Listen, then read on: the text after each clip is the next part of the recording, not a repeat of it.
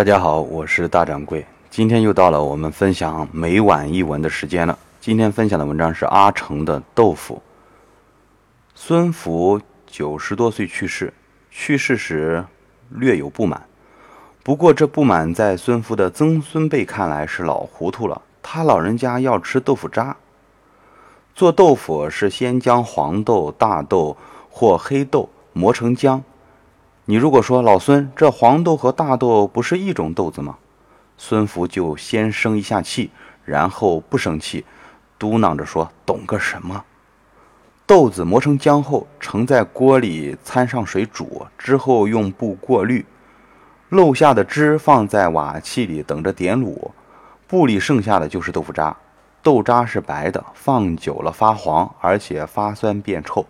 刚滤好时，则有一股子熟豆子的腥味儿，豆渣也没有人吃，偶有人尝，说磨老了，或者说磨嫩了。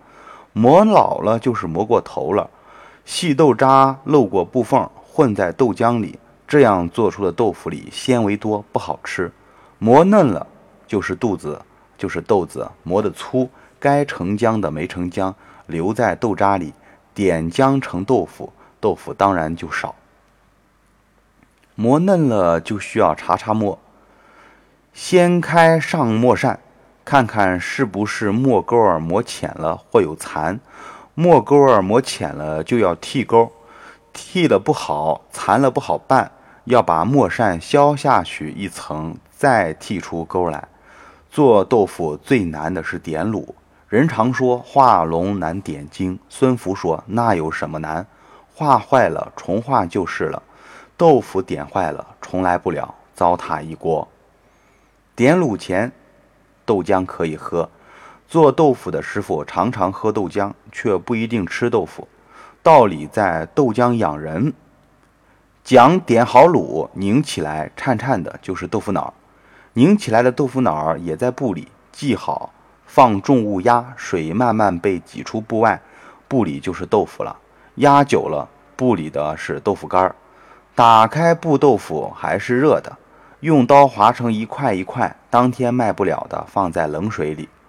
孙福学徒做豆腐时十几岁，还没碰过女人。孙福学点卤点不好，师傅说碰过女人没有？孙福摇摇头，脸很红。师傅说记下，好豆腐就像女人的奶子。孙福后来讨了女人摸过之后，叹一口气说。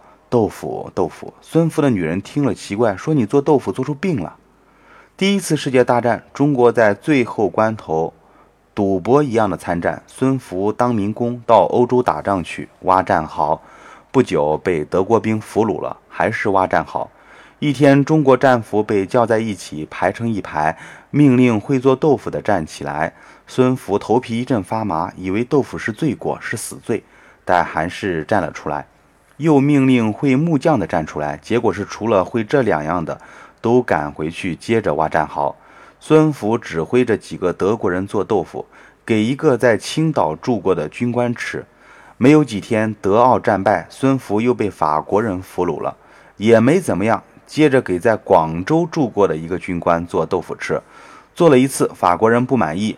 孙福想起南方用石膏点豆腐，就换石膏做卤。法国人说这才是中国豆腐呀。孙福的曾孙后来埋怨祖爷爷为什么不在外国留下来，要不然现在一家子不都是法国人了？孙福说：“幸亏我回来了，要不然你小兔崽子还不是个杂种。”孙福想说：“我是舍不得你那杜甫祖奶奶呀。”孙福当年回来的时候，正是五四运动。孙福不懂，还是做豆腐。后来中学里的共青团听说孙福是经过五四的老人，于是来请孙爷爷讲五四革命传统。孙福讲来讲去，讲的是在法国做豆腐。孙福长寿，活到改革开放，只是一吃豆腐就摇头点头，说机器做的豆腐不行。孙媳妇说，机器还是由日本引进的呢。孙福用没牙的嘴说：“奶是只有人的手才做得出。”没有人听懂老头子在说什么。家里人是很久听不懂老头子有时候在说什么了。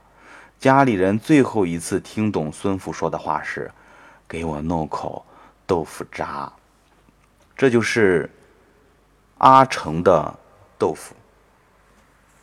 那么阿成这篇文章呢，啊，写了一个，应该说是一位老人的传奇的一生啊，做豆腐。那阿成想通过这篇文章告诉我们什么呢？